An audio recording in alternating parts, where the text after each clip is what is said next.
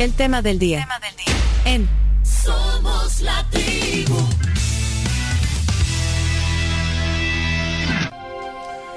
Queremos presentar en el tema del día a nuestro invitado de hoy, Carlos Acevedo. Fue presidente del Banco Central de Reserva, es economista, tiene un doctorado en economía, una licenciatura en filosofía y bueno, ha sido también eh, asesor eh, en temas de políticas públicas y representante de Centroamérica del Fondo Monetario Internacional y bueno, entre otras cosas. Y siempre es un gusto, es docente también, es docente universitario y, y bueno, siempre es un agrado conversar con usted. Carlos, gracias eh, por estar aquí, bienvenido a la tribu. Gracias, Pencho. Siempre es también para mí un gran gusto estar aquí con ustedes. Disfruto mucho esta entrevista, el formato así se presta a una interacción muy, muy, bueno, intensa, enriquecedora, eh, también, este, no diría como cómica, pero entretenida. Entretenida. Sí, eh, es- un programa de entretenimiento. Entretenida. Este es un programa de entretenimiento, Carlos. Es un programa de entretenimiento que a la, que a la vez... pues, E informativo a la vez, Sí. y analítico, o sea, combina varias cualidades. Y con usted se, se conversa bien también, así que, bueno, si nos echa flores, le echamos flores también nosotros a Carlos. La última vez que vino, no, ah, no- Nos sorprendió. Nos sorprendió y nos cayó. Es un hombre de Ah, sorpresas también. Nos cayó, es que usted también. Nos eh, cayó a todos por... ¿A usted también le cayó? Sí. Le cayó, ¿no? Haters. Sí, nosotros. Haters. Sí, bueno, un episodio. Pero creo que me cayeron más... eh, ¿Más a favor o en contra? Más a favor, sí. ¿En por- serio? Sí, por el tema, ¿verdad? Sí, cuando dijo que iba a votar por el presidente No, Bukele. no, no dijo eso, dijo el más cool. Que sí, ahora lo dijo también en una forma distendida, pero al final estaba hablando en serio. Sí, sí. Sí, usted. No, bueno, la frase del más cool eh, obviamente era Coloquial. coloquial, pero sí, la votación era en, en serio. No, pues, y, y decir el, eh, bueno, su, bueno, y eso que no, no- no hay ningún problema en decir su preferencia eh, por quién va a votar y todo, pero me quedó la duda porque esa vez no le preguntamos si en, en el tema de diputados eh, fue parecido. Tiene la oportunidad ahora. hoy tiene la oportunidad de decir, ya pasó la elección, y, bueno, Sí. todavía está el escrutinio ahí en camino. Sí, bueno, en diputados dividí mi voto eh, en base a dos criterios. Uno, yo creo que el presidente necesita gobernabilidad y una asamblea que, que lo acompañe, no, no una asamblea que le esté diciendo no, no, no, no a todo, como sería el caso de una asamblea controlada por la oposición. Esto entra en una parálisis, la política del- eh, pública del país. Entonces, bueno, dime 14, 14, bueno, yo voto en San Salvador, entonces había 16 escaños, 14 se los di a Nuevas Ideas. Entonces, primer criterio. El segundo criterio es que también una asamblea monolítica, en la que haya 60 diputados de un solo partido, o en este caso Nuevas Ideas, me parece que tampoco hay como mucho debate. Entonces, eh, mis otros dos votos se los di a dos personas que creo yo que, aunque no necesariamente coincido con, su línea política o con sus, sus decisiones de votación, me gusta escuchar eh, cómo articulan sus planteamientos y son Marcela Villatoro y Claudia Ortiz. Allá, allá no les di los otros dos vo- votos. Pero entonces usted dividió, o sea, usted usó la- la- la- las 16 marcas, las usó. Sí. O sea, le dio Bueno. un 16 a cada uno. Marqué 16 caritas, sí. Me queda una duda. ¿A cuáles dos diputados de Nuevas Ideas no votaste? ¿A los últimos dos? Eh, bueno, no voté a Alexia Rivas. y no voté a, a uno de los de abajo, ya ni me recuerdo cuál fue. Porque Alexia no, no, No, no te gusta. no porque le he oído tonterías muy grandes. eh, por ejemplo, cuando, cuando eh, se llevó a la comisión de que investigaba las ONGs, eh, no sé si fue Lorena Peña, y entonces era una fundación para... ¿Para la de los libros? Sí, una fundación de alfabetización. Entonces, ¿y por qué se gasta tanto en libros? Bueno, bueno, o sea. Y le he oído varias frases así que yo digo, bueno, Bueno, pero al final 14 eh, de 16.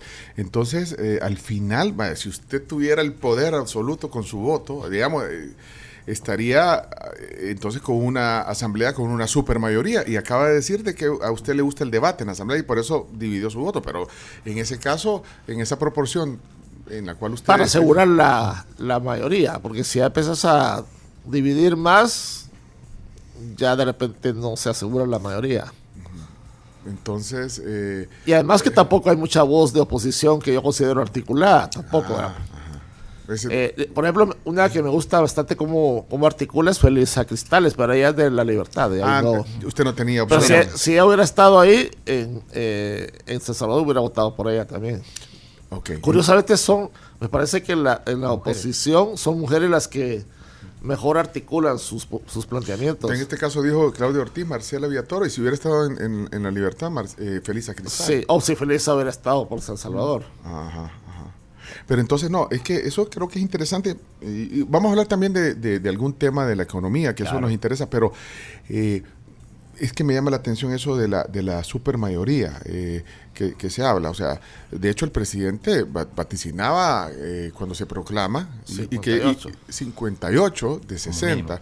Ahora, en el tema de- del porcentaje de la elección presidencial dijo 85 y quedó prácticamente el escrutinio final en 85, po- 84.7. Pero en el caso de la Asamblea, o sea, 58 de 60, eso eh, da pie para un debate legislativo.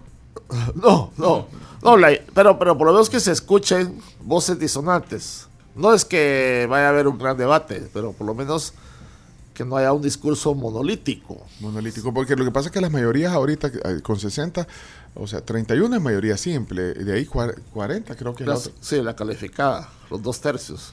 ¿Y la supermayoría? Yo, yo ese concepto de supermayoría, yo la verdad que no lo, no lo he escuchado y, y no he, como concepto en El Salvador, y no he, he escuchado una métrica, así como la mayoría calificada, la constitución te dice dos tercios. Ese supermayoría, no, realmente no sé. No, pero ahí hay una, ahí son tres. eh, Eh, se, o- se oye, pero en la constitución yo no recuerdo haber visto... Ah, ya, ya me hizo dudar. Bueno, ya, ya el hecho de mayoría calificada nunca había habido hasta la legislación pasada. Que nunca, son para- nunca había un partido llegado a tener dos tercios de la asamblea. Sí, y esas votaciones sí- Entonces, se sí, alcanzaron, sí, pero sí. con consenso de, de- con otros partidos. 31 No, mayoría no. simple, Ah, 40 calificada y 45 eh, especial. ¿Y quién- dónde está eso de especial? ¿Quién lo En la? Constitución. Aquí tengo la Constitución. ¿En la constitución o algún tuit de algún... Sí. ¿Es que ¿Un tuit? Es Mayoría absoluta, acá lo pone Andy Feiler. Ah, Dios. 30 más. Esas son las fuentes. que- Chino, No, no, hay, que usar, hay que usar fuentes serias. No, pero, pero No, es el pero presidente de un partido político. El presidente de nuestro tiempo. 30 más 1, mayoría simple. Eh, dos tercios de 60, 40, mayoría calificada y tres cuartos de 60, o sea, 45, mayoría absoluta. Bueno, confieso mi ignorancia. En la constitución yo no he visto ese concepto de mayoría absoluta. Bueno, pero aquí tengo la Constitución. Ya lo voy a Eh, buscar. O alguien que nos ayude. Siempre hay un oyente Sí, que nos ayuda cuando Eh, andamos dando porque vida. ya alcanzar la mayoría calificada es bien difícil y como digo, nunca se había alcanzado hasta la legislación, bueno, actual, 56 eh, votos, eh, escaños. O sea que s- eh, una supermayoría era algo impensable. Sí. Vaya, pero al final. En, en esa- como digo, no creo que la constitución nuestra defina es esa categoría, pero soy ignorante en temas constitucionales. Ahorita, así ahorita que- lo vamos a buscar y si alguien nos ayuda ahí, experto en nuestra audiencia, nos dice que dónde está ese artículo en la Constitución. Nos ilustra Sí, porque aquí, aquí tengo la, la Constitución, pero eh, en lo que Bueno, pero si, pero si fuera así, igual también eh, Nuevas Ideas ahora habría alcanzado mayoría, ¿cómo le llaman? Super Sí, bueno, pero, sí. pero, pero son con 45 votos, entonces quedarían 15. Vaya, digamos, eh, eh, a eso es lo que yo quería llegar. O sea, ¿usted cómo se sentiría cómodo si tuviera la decisión? O sea, una asamblea, vaya, dijo la gobernabilidad, se la da 45, le da gobernabilidad, digamos, a los proyectos eh, de- del Ejecutivo, pero, pero ¿qué, 40 y ¿cómo se sentiría cómodo usted? Mira, yo creo que el país está pasando por un momento muy especial en su transición hacia un nuevo país. Entonces se necesita que todas las fuerzas estén alineadas para conseguir ese objetivo. Entonces, en esta situaciones extraordinarias requieren medidas extraordinarias. Entonces, en esta situación extraordinaria de transición hacia ese país, creo que es importante que haya un acompañamiento sólido de los otros órganos del Estado. También. Entonces, en este momento no me hace problema, eh, incluso si el gobierno, si el Ejecutivo hubiera conseguido, o Nuevas Ideas hubiera conseguido los 60 diputados, no me hace problema. evidentemente el país tiene que progresar hacia sistemas políticos más maduros y cuando haya madurez política, entonces, bueno, podríamos pensar en mayor debate legislativo, pero mientras los diputados de oposición sigan entendiendo que su tarea es torpedear todo lo que venga al Ejecutivo, prefiero una mayoría eh, súper calificada, su máxima, súper especial, como quiera que se le llame, y no arriesgar que por llevar la contraria entremos en la, en la parálisis. Y bueno, lo que pasa es que también eh, aquí siempre ha sido bien presidencialista. Eh, eh, era así. Sí. O sea, entonces, yo no sé si usted se acuerda hace 50, 60 años cómo funcionaban las cosas. Siempre ha funcionado de modo presidencialista. Sí, por eso. Y ya sabemos, ya se ha comentado mucho cómo se conseguían las mayorías, no las mayorías calificadas, las mayorías simples en el pasado. Y a eso le llaman ahora gobernabilidad. Entonces eso no, no es la gobernabilidad democrática a la que uno aspiraría. Pero además hay otra cosa. Si, si vos me dijeras, bueno, hay una masa crítica, pensante en la oposición, pero empezás a buscar, va, supongamos que querés llenar 10 escaños. ¿De dónde lo sacás? Bueno, vos ya dijiste, Claudio Ortiz, Marcela Villatoro, eh, Felisa Cristal y, paramos, y paramos de contar. ¿No hay más? Tal vez son los dos más. Eh, así, de, digamos, de gente que...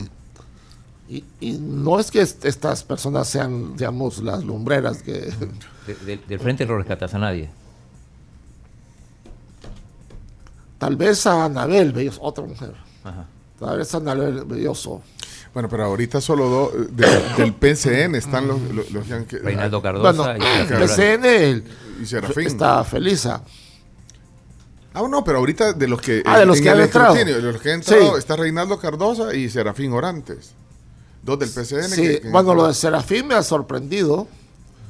Lo de Reinaldo era algo que se comentaba que era casi un hecho por el liderazgo que tiene el local en Chalate.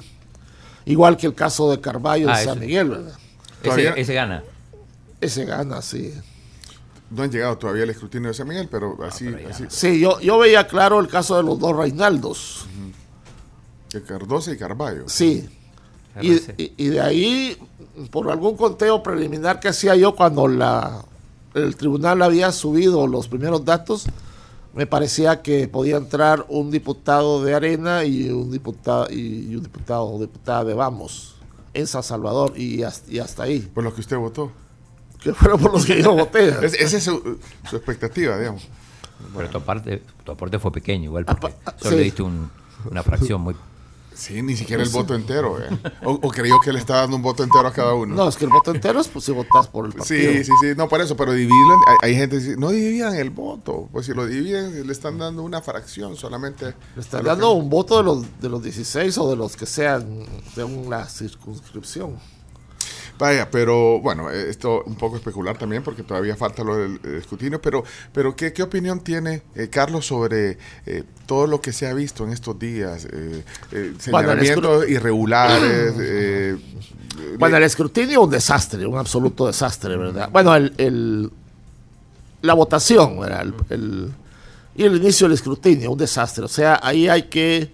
Bueno, ya se tendría que haber empezado a hacer, si es que no se ha empezado a hacer una auditoría de, para responsabilizar quién es, que falló. O sea, ya sabemos que se cayeron, el sistema y todo, pero hay que determinar responsabilidades en serio y, y, volar cabezas. Eh, el Tribunal Supremo también debería irse, me parece, pero bueno. Ah, tiene que renunciar para vos todo. Sí, sí. ahora, no ahorita porque están en medio. No ahorita porque, pero tiene que renunciar apenas el 5 de marzo.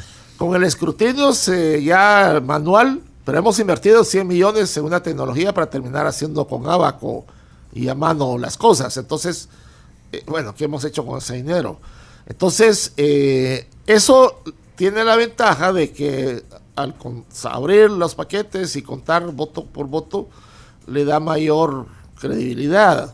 Aunque a la oposición, ni que Dios Padre venga y diga esto es, esto es eh, transparente, les vale, ¿verdad? Están en una actitud de denial, de no, no, no es fraude, fraude, fraude. Pero creo que eso, digamos, rezarse en alguna medida el desastre inicial. Pero eso no resta con, confianza o fiabilidad Sí, en el pero lo que pasa es que irregularidades las hay en todo. Bueno, en Estados Unidos no Trump dijo que, que había un gran fraude y mandó a su gente a que se rebelara. En cualquier lado, o sea, siempre, incluso en el escrutinio más transparente, más organizado, más, mejor planificado, vas a encontrar que una papeleta se voló y, y cayó en un tarro de basura o que alguien marcó mal, siempre irregularidades las vas a encontrar. Y siempre ha habido y siempre habrá. El tema es si, esa, si la materialidad de esas irregularidades da para decir anulemos la elección. Porque porque una, una persona haya votado tres veces, o 10 personas hayan votado tres veces, o 100 personas hayan votado tres veces, no vas a anular una elección donde votaron 3 millones y medio de gentes. Entonces, eso es lo que hay que ver. Y, la, la oposición se ha ido así a base de la anécdota. Hay aquí no sé qué, esta irregularidad, aquí está otra, anulemos. Eso no es responsable. O sea que no, no merma todo eso en, en- en la confianza o desconfianza del proceso, digamos, por eso, del resultado. en la del resultado. El resultado central no. La de presidenciales no hay duda ahí. Para la oposición sí hay duda, también para las presidenciales.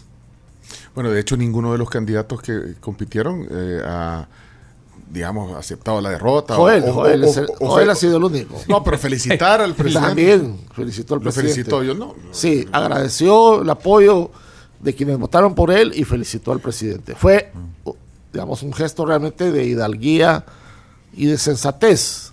Porque los otros han sido, bueno, fueron patéticos jugadores.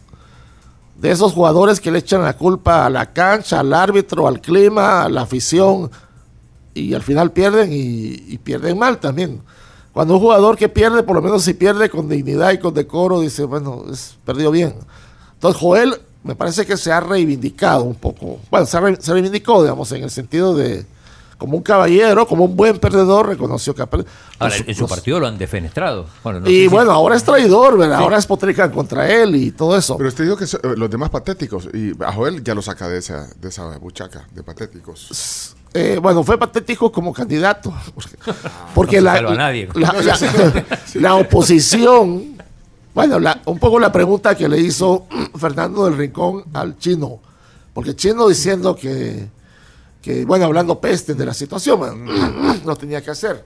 Y entonces Fernando del Rincón le dijo, y si la situación está tan mal, ¿por qué ustedes están a punto de desaparecer? Entonces la oposición dice que la dictadura, que no sé qué, que no sé cuánto, pero ni siquiera con ese masivo descontento popular que según la oposición prevalece en el país, pudieron aprovecharlo para armar una candidatura única viable. Ni siquiera pudieron formar un, un frente unido. Eh, porque lo que hizo el presidente Bukele, a final de cuentas, cuando ganó la primera vez, fue aprovechar el descontento popular contra los partidos. Lo que hizo Bernardo Arevalo fue aprovechar el descontento popular, lo que hizo Milei. Bueno, entonces, si tan grande es el descontento popular ahora, ¿por qué la oposición ni siquiera pudo aprovechar eso para, para presentar un candidato con carisma que pudiera, eh, bueno, articular la, a la oposición? Mire, el, entonces al final, bueno, van- tienen que terminar, dicen que el domingo terminan de escrutar ya los 14 departamentos. Eh, va a haber un resultado que, que a usted le va a dar confianza. Entonces, por, a pesar de las de todos los tropiezos que tuvo el tribunal. A, a mí lo que me da confianza también son los resultados de las encuestas.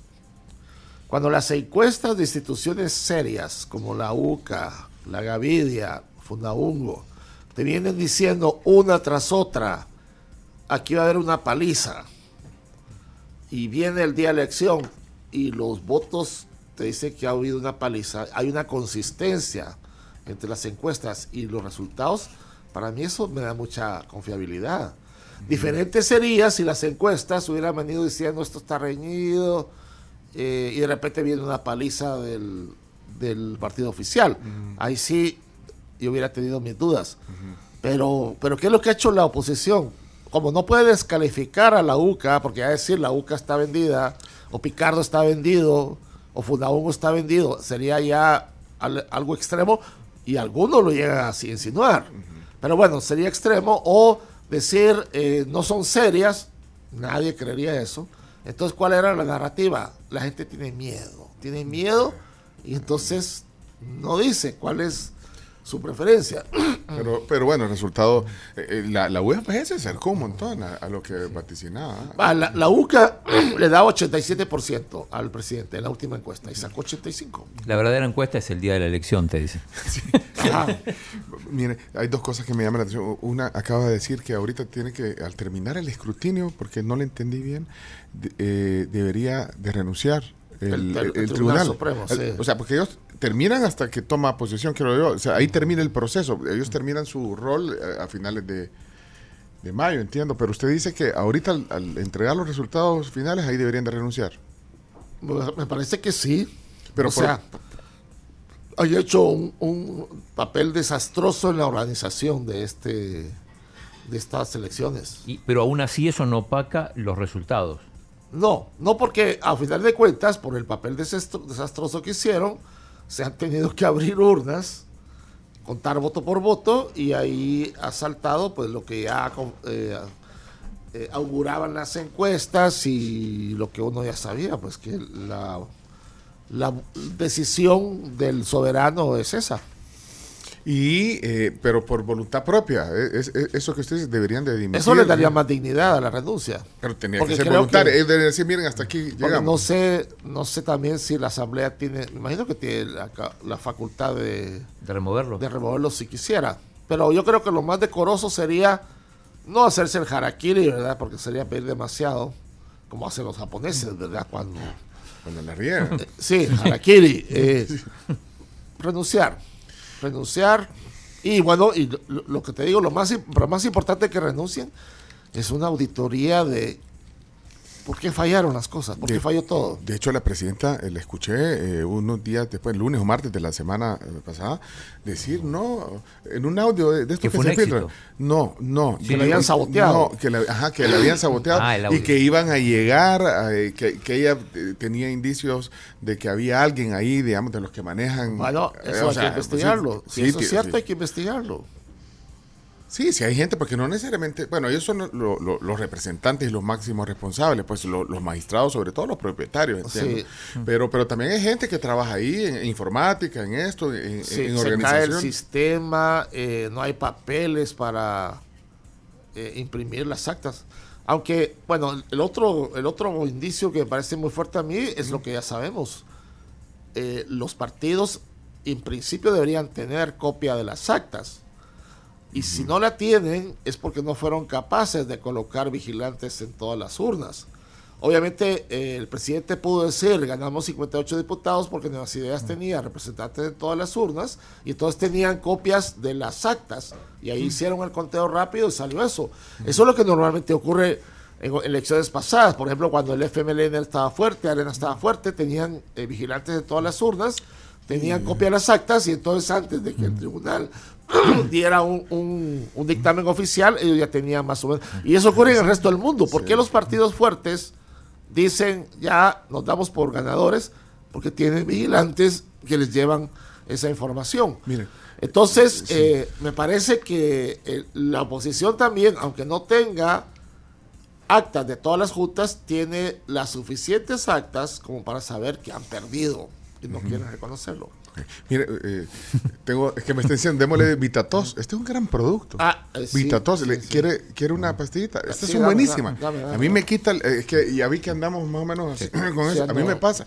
Pero sabes que yo voy a dar todas las, mañanas, todas las mañanas. Cuando ya empiezo, tengo aquí estas pastillas se llaman Vitatos es patrocinado, pero es bueno.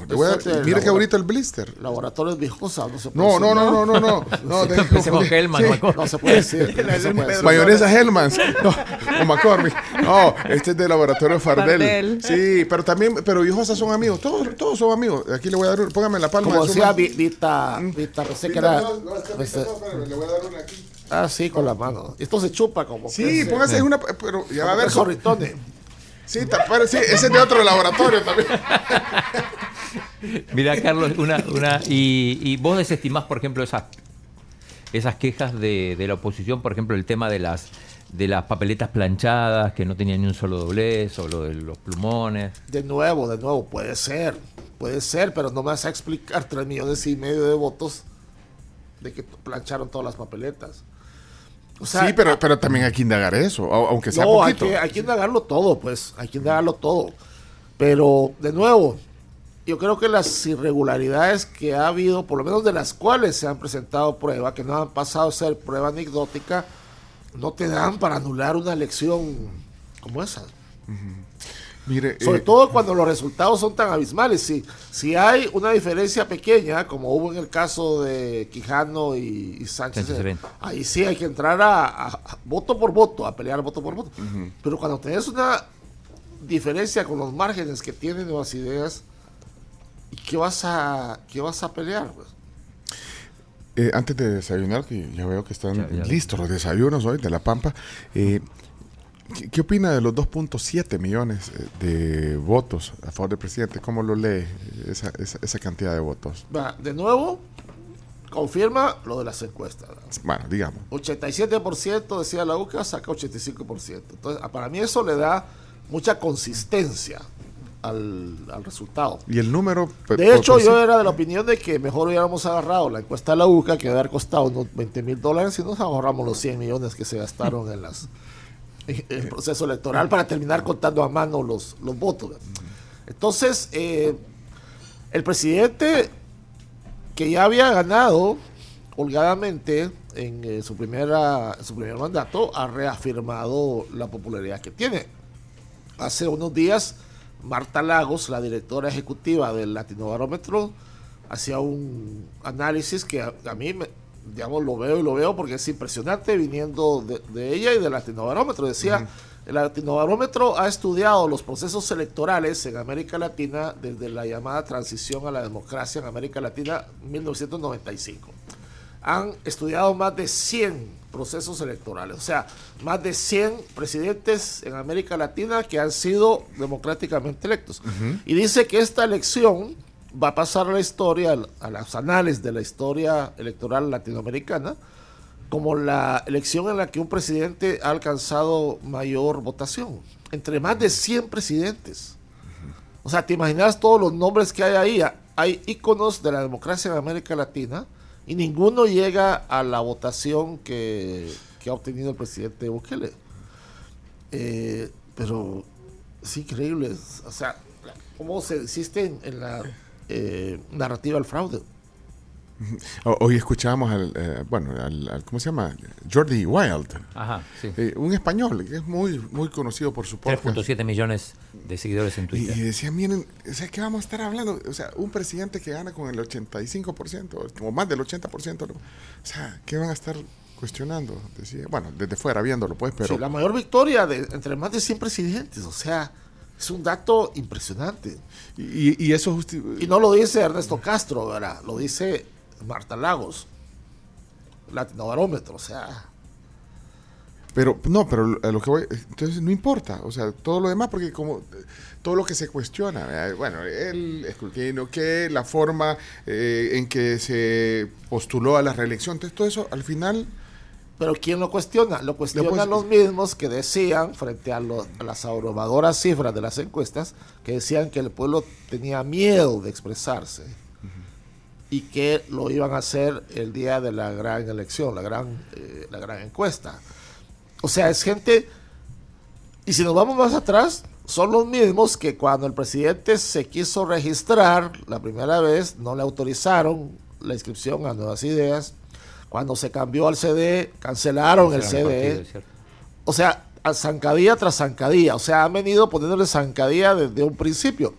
Y ahora que, bueno, ganó la presidencia la vez anterior contra todas las zancadillas, se reelige con un margen todavía más abrumador y entonces ahora la zancadilla es cómo eh, vot- votamos, vetamos esta reelección. El argumento de la inconstitucionalidad, eh, que fue la, el mantra, Sí, sí, ¿verdad? sí. La, la muletilla, tampoco funcionó. Y entonces siempre es el, la zancadilla. ¿Cómo, ¿Cómo diablos se le pone zancadilla a todo lo que quiera hacer el presidente, empezando por seguir de presidente. ¿Usted cree que este es un modelo atípico, todo lo que está pasando, atípico, incluso el estilo de gobierno de, de presidente Bukele, es algo atípico ahí, o hay algo donde puedan decir, miren, esto es, o sea, ¿qué es esto? O sea, ¿cómo se, se etiqueta, eh, digamos, el estilo del gobierno? ¿Cómo, Bueno, lo cómo- que- cómo lo pondría usted? Atípico no es, pero no es, no es usual, ¿verdad? Pero sí vemos ejemplos en otros países y en otras latitudes de movimientos sociales de desencanto popular masivo contra el sistema político, la corrupción del sistema político, y eso lleva a revoluciones o a revueltas o a procesos como este. Era la revolución naranja de Ucrania, la revolución de las rosas de Georgia, la primavera árabe y aquí más cerca, en el tiempo y en el espacio, Bernardo Arevalo en Guatemala y un poco más lejitos, eh, Milei en Argentina. Todos han sido movimientos en que la gente dice, estamos hasta el copete de, de estos partidos, queremos alguien nuevo, fresco, y, viene, y vienen estas figuras. Entonces, Este, yo creo ajá. que... eso Ahora, y pacífico, porque bueno, algunos, estos movimientos eh, también... eh, Ah, no, se todos estos son pacíficos. Todos los Sí, que mencionado son, eh, son revoluciones pacíficas. Ajá, revolución. Protesta ciudadana, revoluciones, protesta ciudadana pacífica. Incluso sin demasiada represión, porque ha sido tal el tamaño de la, de la protesta popular que los gobiernos no se han atrevido a reprimir como en el pasado. Y, y usted como economista, eh, el modelo económico, ¿cómo lo, lo podría etiquetar? El modelo económico de, de este gobierno. Yo creo que el modelo económico sigue siendo básicamente el modelo heredado del- de la izquierda, heredado de Arena, heredado. O sea, El Salvador ha prevalecido, según mi opinión, por un siglo más, un modelo que considero que tiene tres rasgos distintivos. Ha sido económicamente concentrador, socialmente excluyente, y por eso tenemos a la tercera parte de nuestra gente en la diáspora, y ambientalmente depredador. Ese ha sido el modelo en general, más allá de sus variantes. Con Arena, ese modelo eh, se, digamos, reconfigura como lo que se llama un modelo neoliberal. Y ese es el modelo que hemos tenido y sigue hasta la fecha. Y el, el FMLN siguió el modelo, Sí, el modelo sí, se neoliberal. acopló, se acopló al modelo neoliberal a pesar de todo su discurso antineoliberal. Y el gobierno actual agarró ese modelo. Lo que pasa es que el gobierno actual, primero, los dos primeros años no podía hacer nada porque tenía una correlación en contra de fuerzas. Y segundo, eh, el objetivo era el tema de las pandillas. Que si no desmantelas o desmantelabas las pandillas, no podías aspirar a hacer nada en lo económico que tuviera alguna viabilidad y alguna dimensión. Entonces ha sido la tarea primera, desmantelar las pandillas. Ahora viene la tarea de, bueno, entrar al modelo Pero- económico a ver qué se puede hacer. Pero ya van dos años de régimen de excepción. ¿En esos dos años ves algún avance en economía o, o crees que recién a partir de ahora Mira, yo tengo una conjetura, pero a- en este momento es una pura conjetura. Y es que ya se está empezando, bueno, ya se está empezando a ver el efecto del nuevo clima de seguridad en la economía, pero no en una magnitud como para que en el PIB, digamos, el PIB subió dos puntos por la... Por Por el clima de seguridad. pero yo creo que un medio punto sí. Yo creo que el, digamos, el, el PIB, la tasa de crecimiento del, del año que acaba de concluir, 2023, fue de 2.8% más o menos. Las estimaciones que se hacían por parte de las multilaterales era 2.3. Obviamente los modelos macroeconométricos no te agarran variables como cuál es el clima de confianza que tiene la gente o qué tan seguro. Eso no te lo agarran, te capturan, digamos, variables frías. Sí. Si los modelos te capturaran eso, yo pienso que ahí ya se estaría registrando un medio punto porcentual que se le podría atribuir al cambio en el entorno de seguridad. Es algo muy incipiente, pero yo creo que ya nos indica por dónde va la cosa. Este año, 2024, yo esperaría que el efecto sea mayor. Pero en este momento sería irresponsable de, de mi parte decir los datos lo, lo sustentan, es una conjetura, una hipótesis de trabajo que eventualmente habrá que contrastar ¿verdad? con datos más firmes. Ok, eh, ¿saben qué? Pero te- eh, sí, eh, yo creo que se empieza a notar. se empieza a notar. Y, y entonces al notar. final, entonces el, el sistema neoliberal, entonces con matices, así sería el sistema económico. Uh, Ese es, sí, un modelo, el modelo neoliberal que ha prevalecido. Pero el problema es que estamos en una economía globalizada de mercado en la que aspirar a un modelo muy distinto mm, no es viable. Eh, incluso economías como Corea del Norte, como Cuba, no se pueden desligar del todo de las dinámicas globales. Entonces, eh, pensar en un modelo alternativo como se había planteado, por ejemplo, desde el marxismo, por muy bonito que suene como ideal, yo creo que no es, eh, no es práctico. Bueno, ya vamos a entrar un poquito en detalle. En el otro segmento tenemos todavía un segmento más con Carlos Acevedo, que está hoy con nosotros aquí conversando, pero vamos a desayunar. Y yo solo tengo una duda, eh, cuando estábamos hablando de estos 2.7 millones de votos y todo, eh, que, o sea, pensaba yo, el, el presidente eh, Bukele es un tipo rockstar y, y combinado con es un estadista. ¿Cómo, cómo- cómo lo, lo- lo- lo pone usted a- al presidente Bukele ya como, Sí. como persona? Y- Bueno, obviamente de, de una generación, bueno, no, no llega a millennial, ¿verdad? Pero Sí. Es millennial. O sea, 1981. es millennial. es Bueno, de los early millennials. Sí, Ajá. early millennials. Eh, obviamente tiene un estilo de, de liderazgo y de gobernar que es bastante peculiar. Él viene, obviamente, del sector privado, luego incursiona en la política como alcalde de, de Nuevo, Cuscatlán y de San Salvador.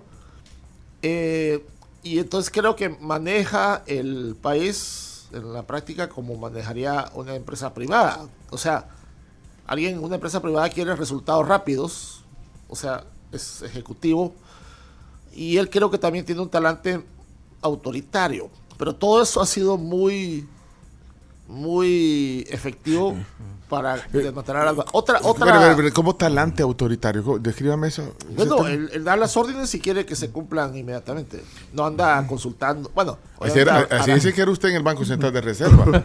obviamente hará sus consultas con sus, Internas. Sus, sus internas, sus amistades, sus asesores más.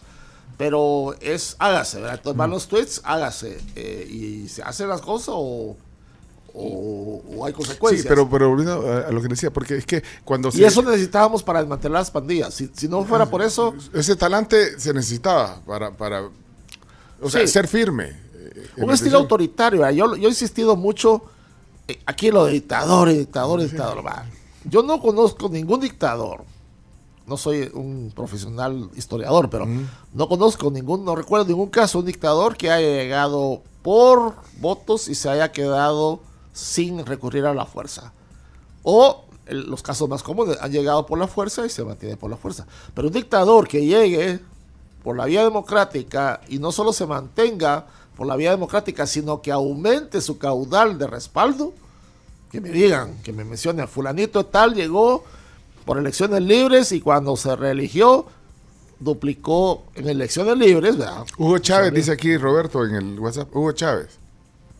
Bueno, podría ser, podría ser. Él están, están ayudándole aquí los Ah, eh, sí, no me puedo muy bien la historia de Venezuela, pero podría ser Hugo Chávez. Maduro también dicen acá. Pero bueno, Bueno, Maduro heredó, Maduro no, heredó. En el caso de Maduro, ahí, ahí yo cuestionaría elecciones libres.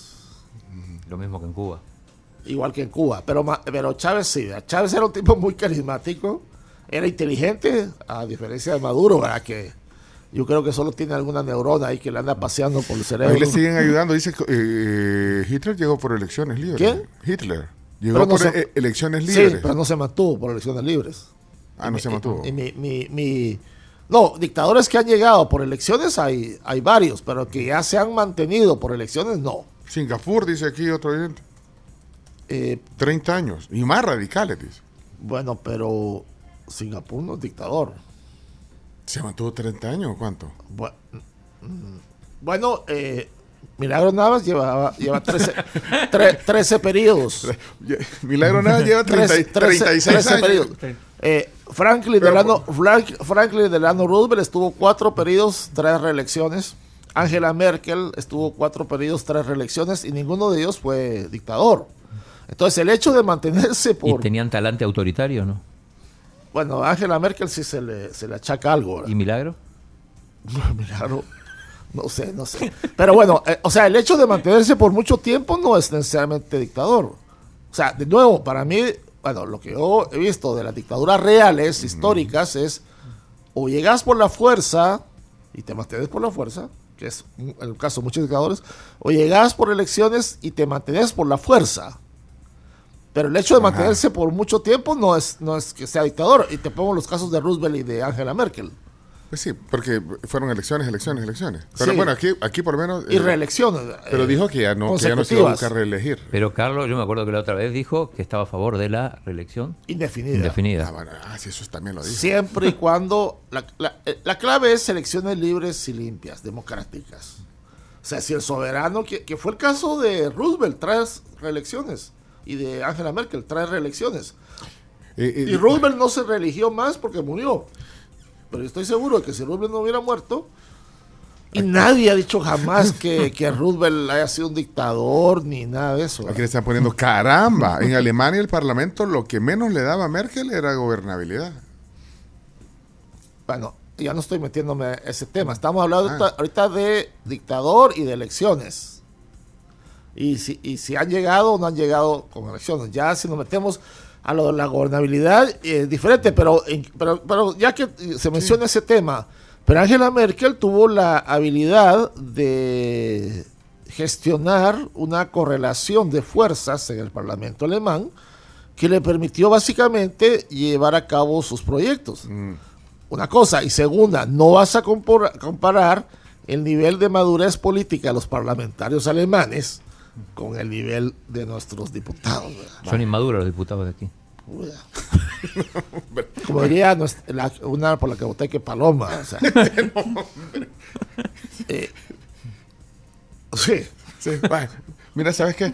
Desayunemos mejor. Mire, pero entonces no me contestó. Bueno, al final, Lo de los Rockstar- 2.7 eh, es que-. No, no, lo de, lo de eh, porque se etiqueta a, a los, digamos, a los dignatarios, a los presidentes, eh, estadista, y no sé qué.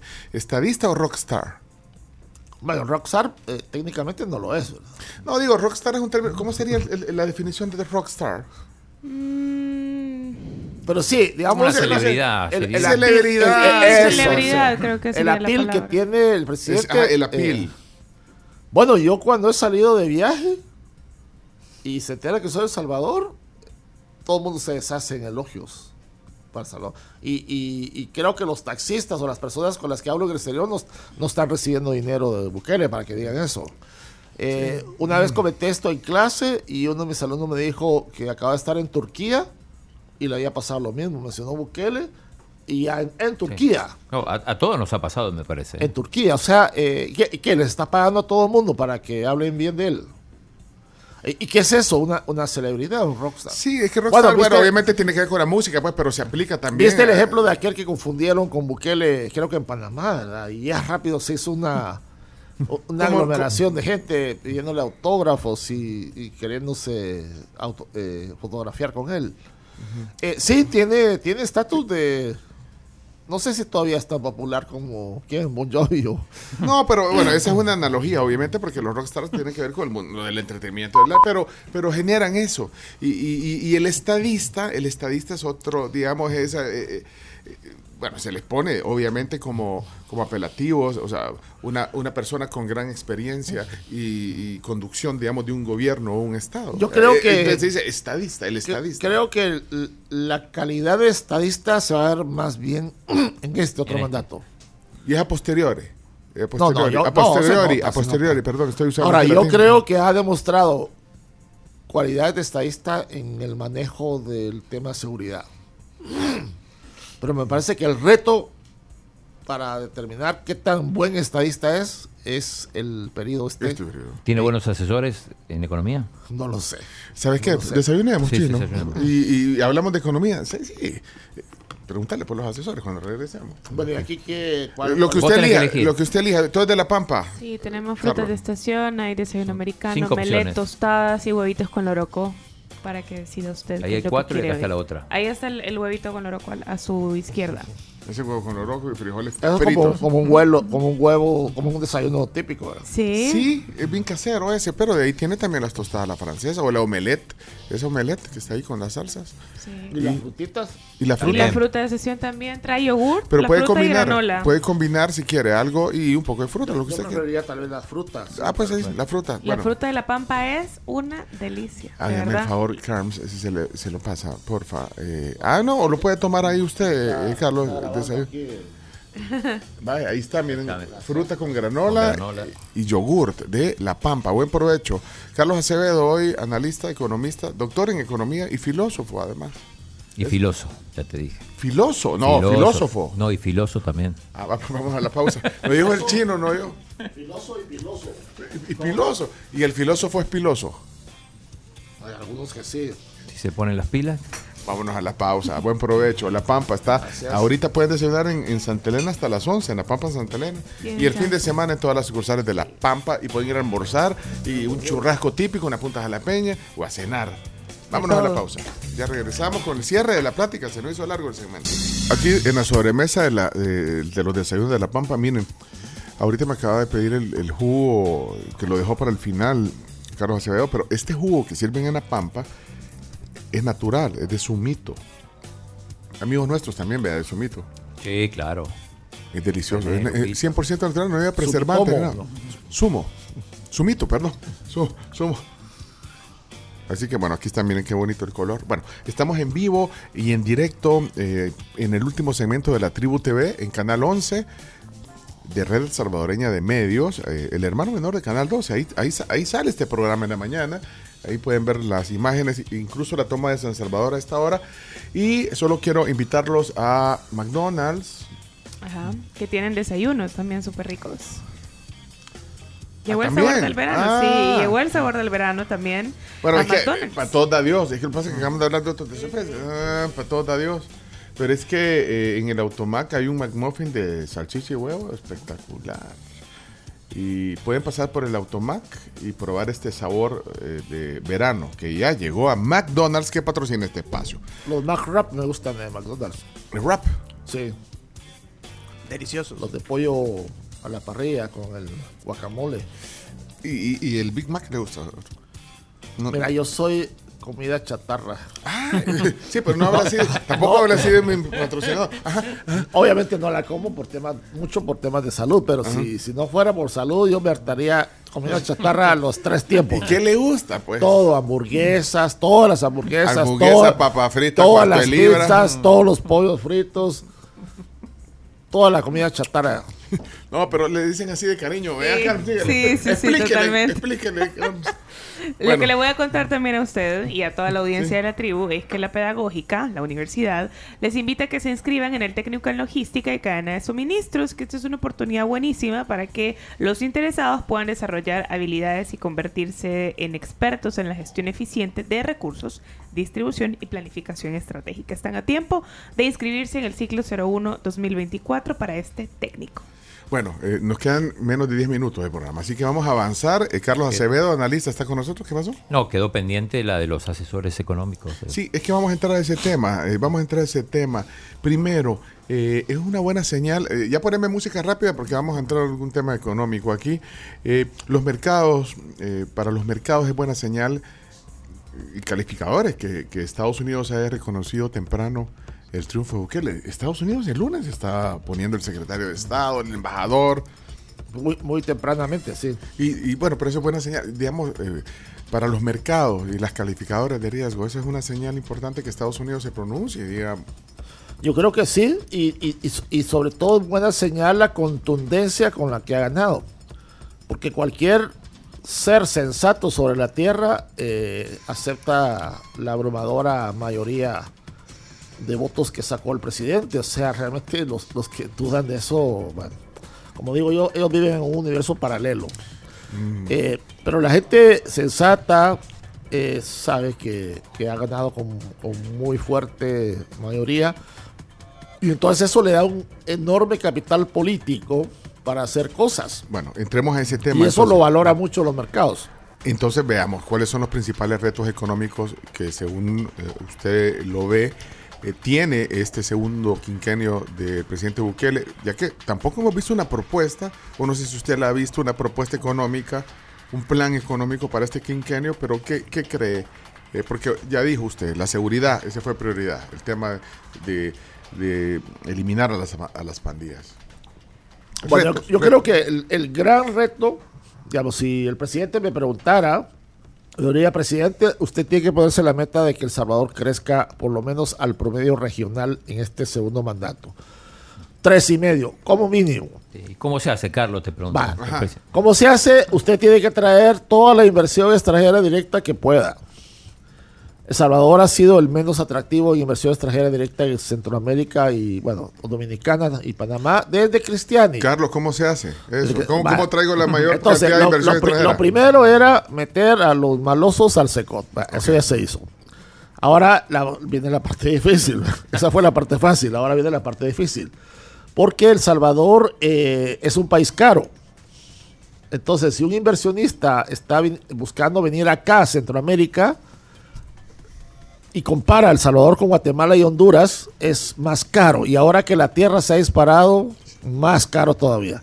Si alguien quiere venir a poner una planta industrial y necesita comprar 20, 30, 50 hectáreas o manzanas de terreno, aquí debe estar fácilmente 4 o 5 veces más caro que en Guatemala o ¿Cuatro o Honduras. cinco veces? Sí, ahora si quiere otro tipo de industria, probablemente iría a Costa Rica, porque aunque es más caro, el capital humano está más calificado. Eh, la, la energía eléctrica acá es de mala calidad y además también es cara. Entonces, además, la ca- ca- eh, ¿cómo se califica la calidad de la digamos, energía hay eléctrica? cortes continuos, se cae el Ah. sistema, ahí sí se cae el sistema. el eh, tribunal. entonces eso, eso impacta mucho a las, a las industrias.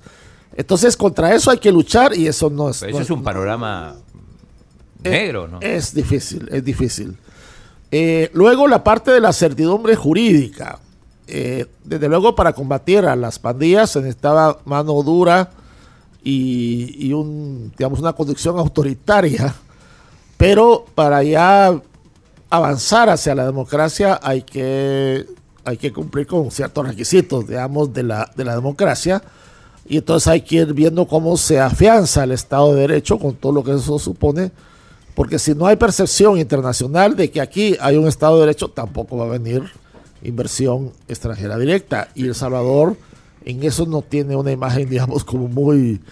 No se piensa en El Salvador como se piensa en Costa Rica, por ejemplo. Esto es bien, eh, bien macroeconómico, este crecimiento que que, que por lo menos dijo el 3 o el 3.5. Tres y dijo. medio, tres y medio. 3.5% dijo. No, como no- no meta, por lo mínimo. Vaya, pero eh, yo, yo no sé qué, qué contacto tiene usted con Julia Evelyn Martínez, eh, que es colega suya, economista. Bueno, fuimos compañeros, colegas en la UCA por muchos años. Bueno, conoce su trabajo eh, profesional en el tema de la economía.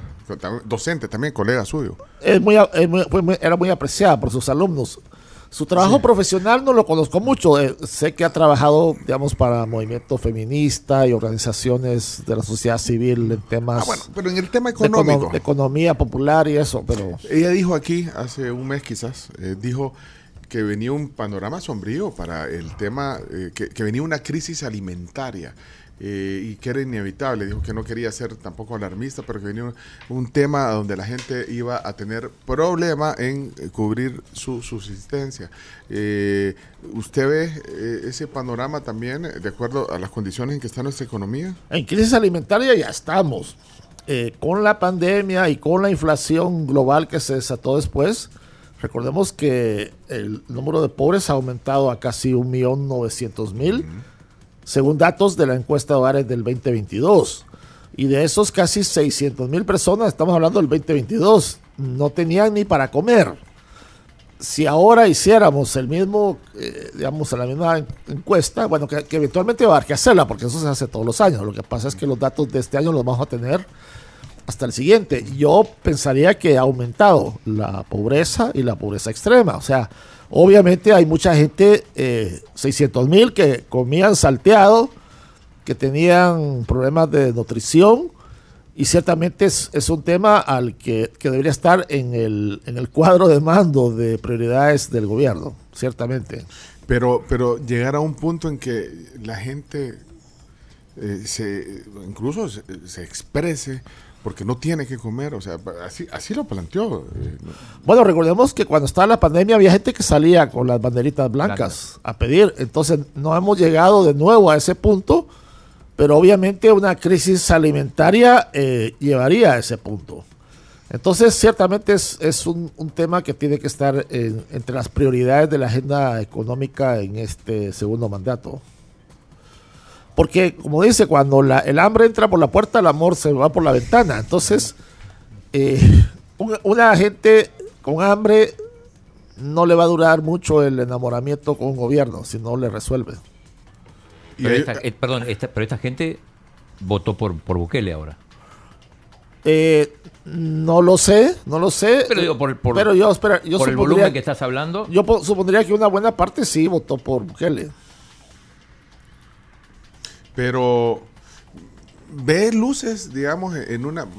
Vuelvo, o sea, no sé, no- entonces- no, no sé si usted ha visto una propuesta en el tema económico que incluso eh, eh, incluya, valga la redundancia, la agricultura, pero... Sí, o sea, bueno, el, el denostado Plan Cuscatlán, del que mucha gente se ha burlado, tiene, cuando uno lo revisa despacio, tiene bastantes elementos de propuesta económica y en otros ámbitos, de la seguridad, la tecnología y todo. Hay bastante del Plan Cuscatlán. Lo que pasa es que eh, el Plan Cuscatlán fue un caldo de cabeza donde se mezcló muchas cosas, pero uno podría sacar muchos elementos del Plan Cuscatlán y armar de una manera más ordenada una estrategia. Y eh, Bueno, pero- pero, pero si solo hubiera tenido un periodo el presidente Bukele, no, no, no, no hubiera pues, ejecutado nada de ese plan. Sí, pero de nuevo, si se logra mayor crecimiento económico, entonces esa es la manera sostenible de combatir la pobreza. La pobreza no se combate repartiendo canastas alimenticias. Las canastas alimenticias, desde luego, son necesarias en situaciones de crisis extrema para paliar el hambre del momento, pero la única manera de acabar o de reducir la pobreza es generando crecimiento económico. Entonces, de nuevo, esa debería ser la meta central de la cual, como dice el Evangelio, todo lo demás vendrá por añadidura.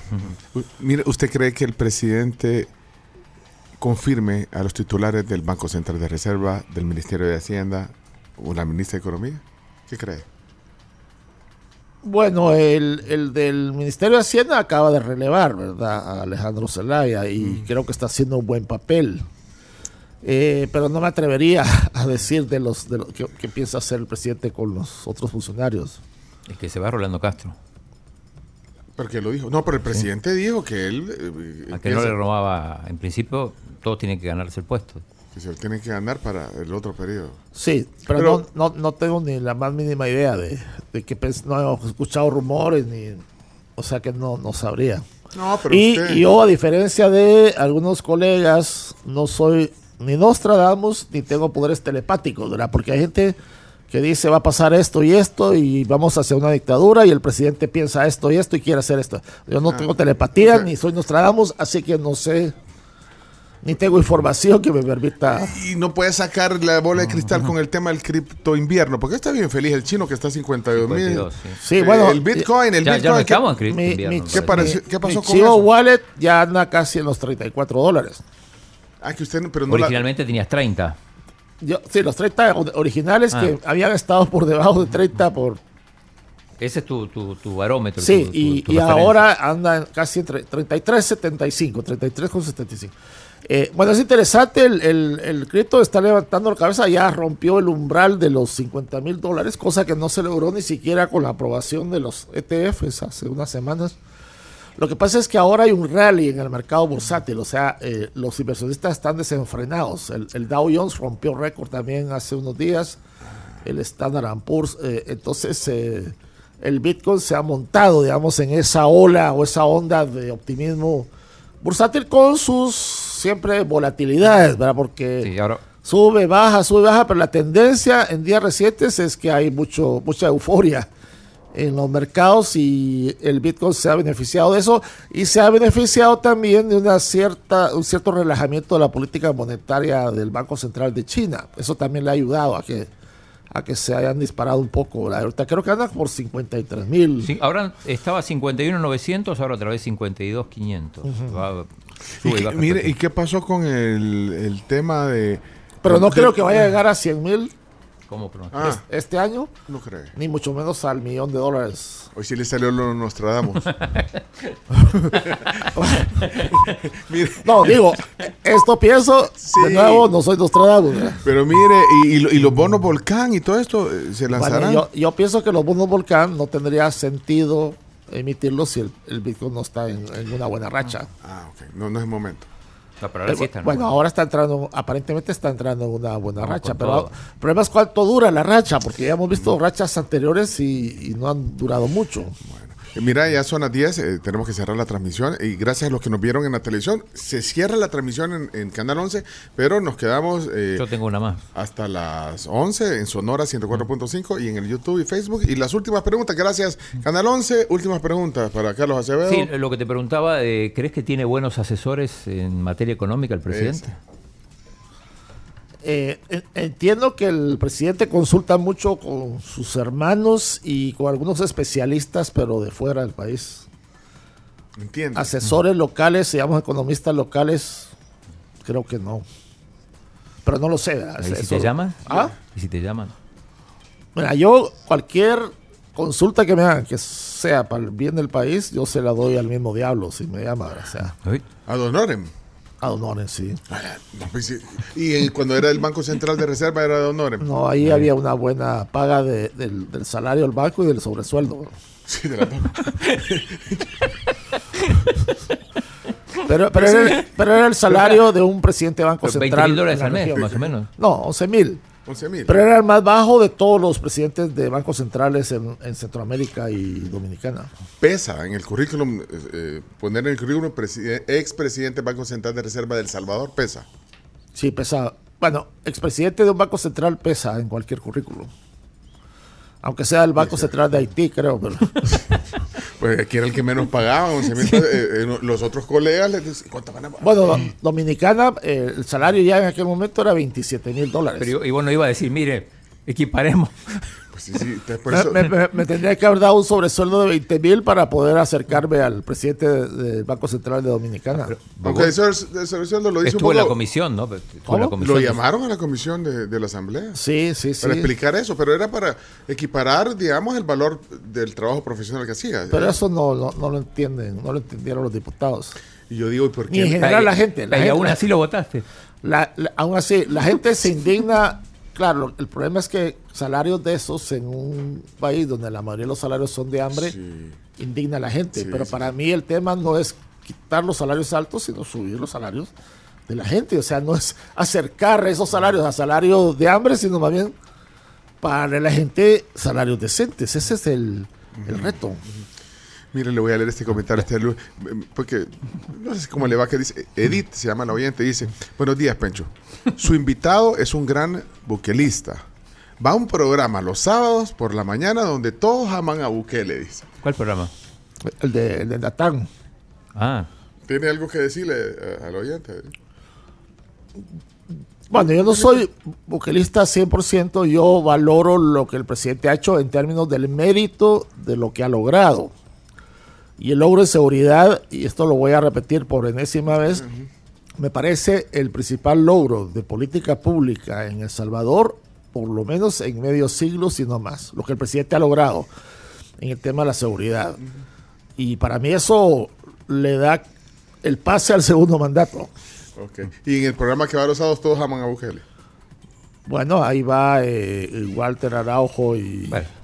y Giovanni Galea, ¿verdad? que sabemos que son, eh, pues sí, se podría decir fans, Es- fans muy entusiastas del presidente. Eh, preguntan acá si. Dice, ¿le pueden preguntar si van a devolver los mil millones que sacaron del fondo de pensiones? Bueno, esos mil millones y los otros del fondo de pensiones se han sacado como 10 mil millones para pagar las pensiones. O sea, se han sacado para pagar las pensiones. Y eso es deuda pública que, como cualquier deuda pública, el gobierno está comprometido a pagar. Eh, o sea que, digamos, decir devolver esos mil millones da la impresión como que los agarraron para otra cosa Ajá.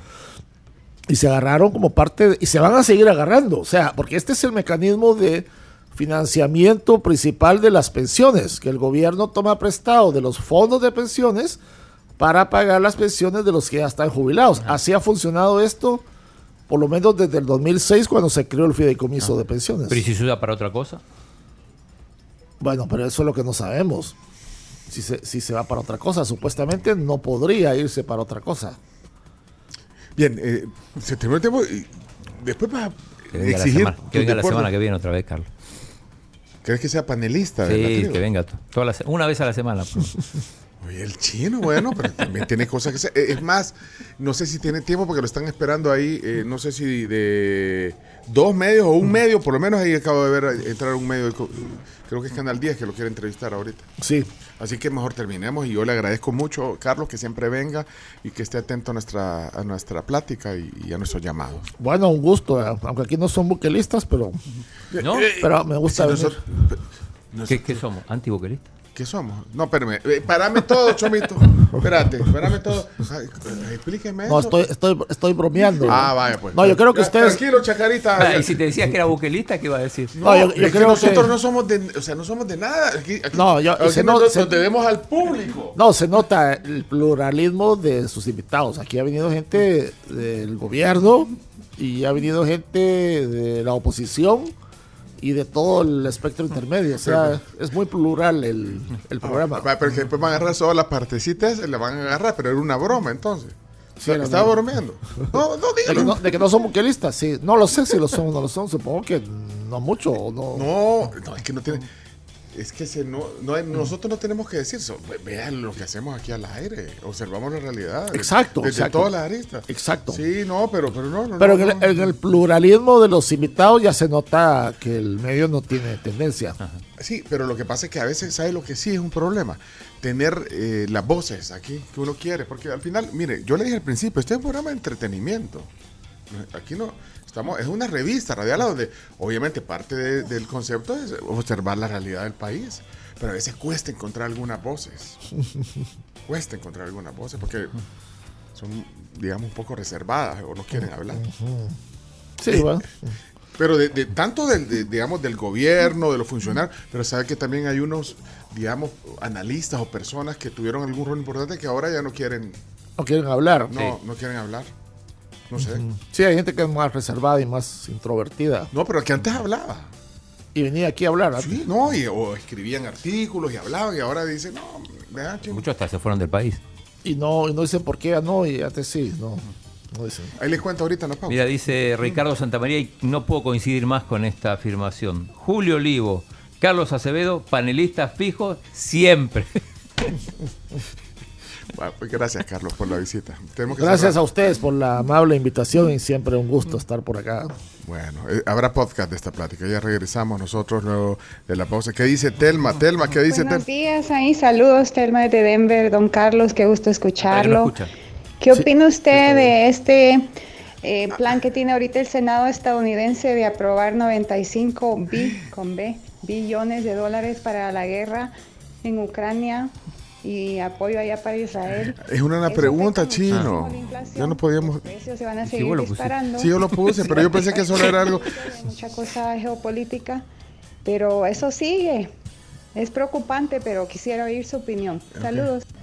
Gran letanía y ni se entendió. No, como no se entendió, pero no tenemos tiempo. Va, pero rápidamente, Sí, rápidamente. eh, yo soy prorruso, entonces, eh, es una sorpresa. pero, pero, pero eso, pero habría que explicarlo largamente, ¿verdad? Pero, pero digamos, yo creo que hay que acabar con esa guerra de Ucrania y, y son, más, son más bien prorruso en el, en el planteamiento, pero O sea, ahí tiene sesgo. Sí, sí tengo un sesgo, pero sesgo basado en la historia y, y en la geopolítica. Va, ese lo vamos a tratar otro día. Telma, te queremos mucho. Gracias siempre por interactuar con nosotros. Hoy sí, cerramos. Gracias. Gracias. Chao, chao. 10.09 de la mañana y nos vamos a la pausa comercial recordándoles a todos ustedes que existe Tinku Perú, la cocina peruana exquisita. Celebremos lo mejor de Perú, su comida y aparte añaden lo mejor de El Salvador, que es su gente. La mezcla de la cultura culinaria del Perú y la hospitalidad salvadoreña es lo que hace Tinku una experiencia inolvidable. Andate en las redes sociales, recordá que es Tinku con K. Y también información de AFP Crecer. Invierte y crece tu dinero con los planes de ahorro voluntario Crecimiento de Crecer. Conoce más del nuevo plan conservador llamando al 2210 2150 de AFP Crecer. Viene información también de parte de Vermex Total, una familia libre de parásitos con la efectiva fórmula de Vermex Total es imprescindible y para menores de 12 años, Vermex Pediátrico. Consulta a tu médico y te invitamos siempre a que leas las indicaciones en el empaque. Regresamos con más. La tribu FM, siempre en frecuencia. Aquí en Sonora 104.5 FM. La